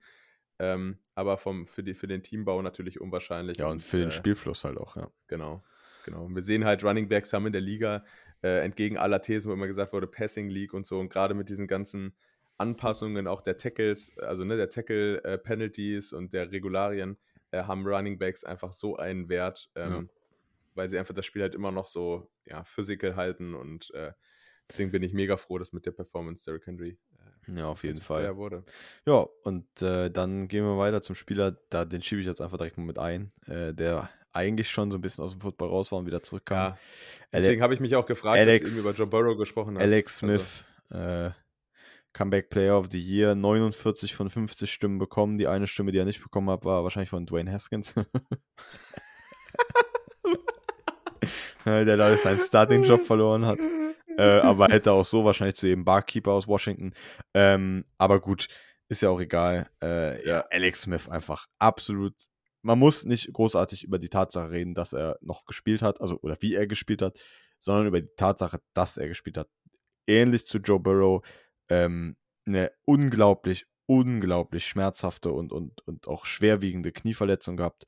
Ähm, mhm. Ja, man hat ja auch die Bilder gesehen da von, seinen, von seinem Gestell, das der zu einer Lombardi Trophy da zusammengebaut hat an der Stelle einfach nur krass. Also sich, in, sag ich mal, mit, ja. ich glaube, 36 oder 37 Jahren nach so einer Verletzung nochmal aufs Feld zu begeben, ähm, das grenzt schon ein bisschen an Wahnsinn, äh, ist aber irgendwie auch geil. Also ja, ist halt so also, eine Geschichte, die der Football dann schreibt, ne? Ja, oder, oder Sport allgemein. Ne? Also für mich ist es die größte Comeback-Geschichte äh, im Sport insgesamt. Äh, Soweit würde ich auch gehen, weil ich einfach, weil mir auch nichts Vergleichbares geläufig ist. Also man muss sich mal überlegen, einfach mal, um das mit einem bisschen medizinischen Laienwissen aber mal zu untermauern. Ja, das war ein, das war ein Spiralbruch vom Schienbeinknochen. Das war äh, natürlich Abriss von allen möglichen ähm, Lig von Ligamenten. Möglichen, genau, Ligamenten, also von allen möglichen Bändern, Bändern äh, Sehnen, Gelenken. Äh, und mal, um sich mal zu überlegen, also Spiralbruch heißt nicht, ne, du, du brichst es durch, mhm. durch äh, Auswirkungen von außen, sondern der, der, der, der, der Knochen ist quasi so verzwirbelt, dass er aus, aus der, durch die Drehung eine Spiraltorsion, heißt das im Fachbegriff mhm. da, äh, halt entwickelt. So, und das ist ein Bruch, der unglaublich schwer auch zu heilen ist und auch nochmal sowieso deutlich mehr dauert, auch von der Stabilität äh, deutlich später zurückkommt. So, dann kommt, kommt er ins Krankenhaus, das Bein äh, infiziert sich mit Bakterien, weil einfach die Wunden auch viel zu zahlreich waren. Ja. Genau. Ähm, das Bein muss fast abgenommen werden. Und dann, und dann denkst du dir, nachdem du das alles durchgegangen hast, denkst du, ja komm, gehe ich in einem Jahr eigentlich wieder zurück? Ja. Und das, äh, also, deswegen ähnlich Joe Burrow tatsächlich. Ich glaube, ich habe noch nie so ein weit entferntes ähnlich gehört. Ähm, also mhm. nicht um deine Aussage zu disrespekten, aber um einfach zu sagen, wie krass das wirklich ist. Und das, das glaube ich, ist. Und ja. auch wie er dann als Passer sogar noch gespielt hat. Ähm, weil, wie gesagt, er hat jetzt nicht die besten Stats gehabt, aber er hat wirklich genau diesen Poise im Pocket. Äh, ja, das ist eine Fairy Tale Story. Und, und mm. alleine schon, dass er tatsächlich, du hast es witzweise gesagt, aber wirklich, wirklich begründet, der Starter vor Kyle Allen und vor Dwayne Haskins war. Es hat sicherlich, wie gesagt, einmal was mit dem Leadership zu tun, was er hat, aber er hat vor zwei NFL-Quarterbacks gestartet. Und das ist eine Schande für alle anderen Quarterbacks, ja. aber eine unglaublich krasse Aussage für äh, Alex Smith. Und ich mm. bin mhm. übrigens der Meinung, der eine Vote, der nicht ging, war von Ben Roethlisberger, aber naja, meine Meinung. Okay. Ähm, ja, und dann, dann, äh, der O'Roy. Ja, O'Roy, ja, achso, oh Gott, ja, ja, Rookies. Die müssen auch holen. Genau. Lass uns die Rookies auch noch kurz abschallern. Offensive Rookie of the Year, Justin Herbert, Los Angeles Chargers. 41 von 50 Stimmen. Da muss ich ganz ehrlich sagen, war ich sehr, sehr zwiegespalten, als ich das gehört habe. Auf der einen Seite, ja, Justin Herbert war als, als Rookie auf der Quarterback-Position unglaublich, wirklich, wirklich so viel besser, als das ja. die meisten, inklusive mir, erwartet hätten. Auf der ja, anderen. Das ist das, was wir lange gesehen haben, ne? Also genau. wir haben lange nicht mehr so einen guten Rookie-Quarterback ja. wirklich gesehen. Ähm, auf der anderen Seite haben wir auch einen anderen Rookie gesehen, der was gemacht hat, was noch nie jemand geschafft hat. Und das mhm. ist mit Justin Jefferson ein äh, Rookie äh, Receiving Yard Record zu knacken. Ähm, und ich denke mal, so, also es ist immer schwierig, einen Wide Receiver mit einem Quarterback zu vergleichen, so von der Production her natürlich, aber im Endeffekt finde ich schon, dass das sehr, sehr aussagekräftig ist. Äh, wenn du einfach in deiner ersten Saison da fast, ich glaube, 1550 Yards oder so abreißt, ja, braucht man. Ja, also ich glaube, ich glaube, es hätte sich jeder besser mitgetan bei den NFL Owners, wenn man einfach gesagt hätte, the winner of the Offensive Rookie of the Year ist Justin. Ja. so. Ich glaube, das hätte, hätte ja. einige Probleme ja. in der ganzen ja. äh, Medienwelt gelöst. Oder ein ähm, Co-Offensive Rookie of the Year. Es gab es ja auch mal mit dem MVP. Also das hätte, man hätte es auch machen können. Ja, genau. Also, ne, das, da hätte man mal kreativ werden können, aber man hätte auch dieses Jahr alles mit äh, Corona irgendwie, irgendwie legitimieren können. Ähm, ja, ich, ich stimme dir zu, man kann darüber diskutieren. Ich finde aber einfach, dass äh, Justin Herbert wirklich eine fantastische Season gespielt hat. Und krass, da bin ich mal richtig gespannt in der nächsten Saison. Ähm, ich kenne leider den Namen nicht, ich habe es nur gelesen. Hm. Äh, der Offensive Coordinator von den Chargers ist gewechselt. Hm. Ich glaube, ist er nicht zu den Eagles gegangen? Also, nagel mich nicht, nicht drauf fest. Wüsste. Genau, aber auf jeden Fall ist der Offensive Coordinator weggegangen, that's for effect, das weiß ich. Aber ähm, weil ich habe nämlich ein Zitat von Herbert ge gelesen, wo er gesagt hat, ah krass, dass er weg ist und so. Also schade. Mhm. Ähm, sowas wirkt sich natürlich, glaube ich, trotzdem auch aus und eigentlich voll schade und voll das Problem für jemanden oder für, für einen, ähm, ja, für einen Rookie, aber es, weiß ich nicht. Ja. Justin Jefferson, was für mich dagegen spricht, dass er ist halt, wenn du mit Kirk, Kirk Cousins spielst, äh, dann hast du halt auch einfach viele Yards, weil Kirk Cousins irgendwie jedes Jahr für 3500 Yards plus wirft äh, und irgendwie, ich nicht, trotzdem, auch trotzdem echt nicht so guten Start, den er hatte in dieser Saison. Ja. ja. Ja, und dann noch Defensive Rookie of the Year. Hm. Hm. War irgendwie, finde ich, dieses Jahr unspektakulär. Ja. Und Chase Young ähm, mit 42,5 Stimmen. Der halbe Quarterback, genau. der dann noch abgestimmt hat. ja, weil, also, also Chase Young hat, also wird für mich, äh, ist genau das, was man damals über Jadivion Clowney gesagt hat, was er wäre. Ich finde, das war jetzt äh, tatsächlich Chase Young in seiner Rookie-Saison. Ähm, hat aber jetzt von Zahlen gar nicht so den krassen Impact gehabt, aber ich glaube, es wird auf jeden Fall in den nächsten mhm. fünf äh, bis, bis sieben Jahren, aber fünf Jahre passt doch schon mal mit der Fifth-Year-Option. Ähm, wenn er sich nicht irgendwie jetzt krass verletzt, äh, wird das wird es einer der, der besten Defensive-Spieler sein. Also ich glaube, Defensive Player of the Year in den nächsten fünf Jahren kommt dann auch, bin ich mir sicher. Kann man jetzt ja. hier verbuchen. Würde ich jetzt auch bei Tipico schon mal so reinsetzen. Alles klar, dann sagt das mal Oliver Kahn. Ich wollte sagen. Tipico. äh, Finde ich übrigens mal on a Side Note äh, ganz witzig, einfach jetzt als, als neutraler Fan, finde ich einfach lustig, dass der Vorstand vom FC Bayern für Tipico wirbt. Also äh, irgendwie überlege ich mir das, äh, habe ich das letztens so, als ich die Werbung nochmal gesehen habe, dachte ich mir so, so Olli, du musst es langsam nochmal überlegen. Also ja, bis jetzt schon ja. im Vorstand von FC Bayern. Also stell dir ja. vor, Herbert Dies von VW oder so würde für Tipico Werbung machen. Ja, wäre doch geil. Fand ich irgendwie lustig.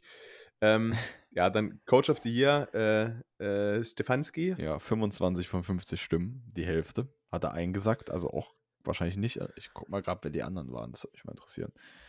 Währenddessen kannst du ja weiterreden. Ja, kannst du ja machen. Ja, also ich, ich glaube, ich glaub, da ist, ähm, da gibt es kaum was, äh, was man jetzt, also es gibt jetzt keine großen anderen Kandidaten, weil wenn jetzt die, die Steelers es geschafft hätten, äh, das irgendwie, dann wäre Mike Tomlin für mich noch ein Kandidat gewesen. Klar, Andy Reid und auch Bruce Arians sind irgendwie ähm, ja. in dem Mix, aber. Ich muss gerade lachen.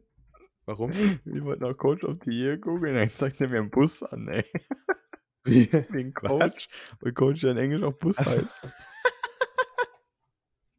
Ja, oder, oder wenn du Koti gesucht hättest, also C-O-T-Y, ja. das eine Marke. Das ist irgendwie so eine Make-up-Marke oder so. Ja, okay, äh, aber. diese, wo, wo die Kardashians drunter stehen auch. Okay. Okay, ja, ich ja. finde aber, ist alles gut. Äh, ja, passt doch. Aber genau, das definitiv. Und dann noch eine Sache, die dir gut gefallen ja, wird. genau. Der Walter Payton, Man of the genau. Wayward.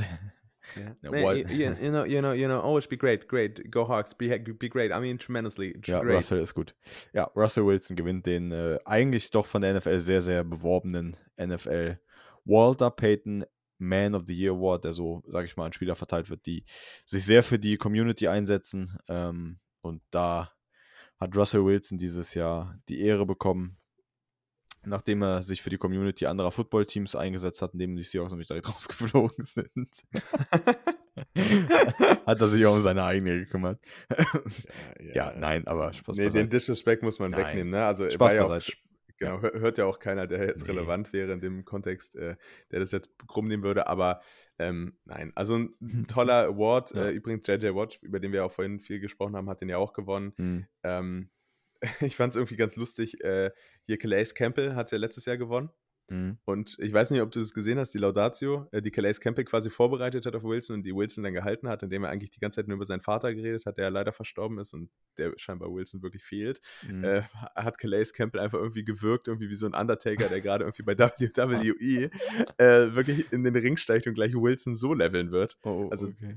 weiß ich nicht. Also fand ich irgendwie mega lustig, das zu sehen ähm, weil Wilson halt so klein ist auch im Verhältnis. Aber ähm, ja, also äh, toller Award. Äh, ich glaube, ähm, eigentlich, also ist es so, dass jedes Team hat ja irgendwie so einen, einen Spieler oder so oder immer einen Menschen irgendwie, der, der, das, der das verdient. Ich glaube, da gibt es auch noch zahlreiche mehr, ähm, hm. auch bei den, bei den Seahawks selbst. Äh, aber Wilson, das war ja sogar lang mein Thema, das will ich noch abschließend sagen. Es war ja lang mein Thema, dass Wilson als Nice Guy oder als Good Guy auch so ein bisschen teilweise im Locker-Room so ein bisschen verrufen war. Also diese Always Positivity, ne, dieses Be Great, das habe ich ja gerade mhm. auch so ein mhm. bisschen aus Spaß hier parodiert, ähm, was er sagt. Ähm, aber genau das ist halt Wilson. Wilson ist ein, ein wirklich ein durchweg positiver Mensch, der, glaube ich, ähm, alle, sagen wir mal, die um ihn rum sind, ähm, wirklich, wirklich dazu anspornt, jeden Tag ja, das Beste zu bringen. Auch diese Why Not You Foundation, die er aufgebaut hat.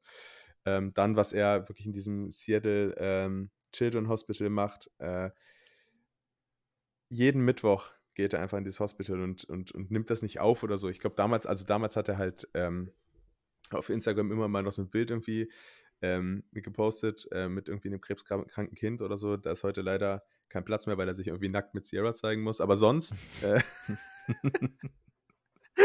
sonst ist es einfach richtig toll, äh, was, der, was der Mann macht und deswegen zu Recht Walter Payton. Ähm, okay. Man of the Year. Man of the Year Award. Okay. Ja, Gut, dann äh, das war ja wieder eine kurze Nummer hier, ja, Jan. Ich würde noch einmal ganz kurz, bevor wir natürlich auch den ehren, die den heiligen Salut bekommen haben, äh, die Pro Football Hall of Fame Class, ich würde gerade den Namen einmal schnell runterrattern, oh einfach oh, ja. nur für die Aufnahme. Äh, und ja. zwar haben es folgende Spieler in die diesjährige Klasse zur Hall of Fame geschafft. Peyton Manning, Quarterback von den Colts und auch später Broncos, ich denke, der ist jedem bekannt. Ähm, Alan Fanecker, ein Offensive Lineman, der auch vor unserer Zeit dann gespielt haben müsste ähm, Tom Flores als Head Coach, Calvin Johnson als Wide Receiver, äh, John Lynch als Safety, der jetzt auch GM bei den 49ers ist, äh, Bill Nunn als Scout, Drew Pearson, ehemaliger, also ich kenne ihn nur als Cowboys Wide Receiver damals, äh, ja, und Charles Woodson, definitiv einer der, der besseren oder besten Safeties, äh, die die Liga je gesehen hat. Ähm, und auch einer der ja, energetischsten Safeties, sage ich mal. Ja, das ist äh, die Klasse gewesen. Da wollte ich eigentlich nur noch kurz, dass wir es das für die Aufnahme einmal haben, dass jeder jetzt Bescheid weiß. Das sind sie. Ne, das war das. so, abgehakt. Gut. Ja, ich würde sagen, ja. also haben wir wieder gut mit einer Stunde hinbekommen. Ja, ja Also ich würde sagen, ja, 80 Stunde, Minuten. Stunde ist ja schon fast blasphemisch den ja. 16 Minuten gegenüber, no. okay. äh, die, da noch, die da noch stehen. Gut. Ja, gut. Ich sag mal so, ne? Manchmal passiert das. Äh, Genau. Bei uns jedes Mal. Genau. Und deshalb würde ich sagen. Jan, wenn, der, wenn, wenn ja. kurz immer so lang wäre. Ja, ist echt so, ey. das finde ich, das ist ja das ist ein geiler Spruch. Ja. Wenn kurz immer so lang wäre. Ja. Gerade im sexuellen Kontext. Naja. Okay. Äh, In dem Sinne. Ich wollte gerade sagen, äh, wenn wir das äh, jetzt so einen schönen Beitrag auf Instagram verfassen, dann gerne da auch äh, drunter kommentieren oder was weiß ich, Anregungen, Ideen, Themen, über die ihr uns äh, sprechen lassen wollt oder sprechen hören wollt, dann ja. haut sie da und, in die Tasten. Äh. Und wir schielen schon mal äh, auf die Offseason, auf den Draft. Ich meine, in meinem Fall ist das ja tatsächlich faktisch so. ähm. und äh, Alles und ja, okay. ich muss jetzt aufhören. Bis zur nächsten Folge, Alter. Ne, äh, ja, bis zum nächsten Mal. Ciao, Servus und bye bye. Äh, wir hoffen, ihr hattet Spaß. Äh, bleibt wir sportlich. Ja. bis dann.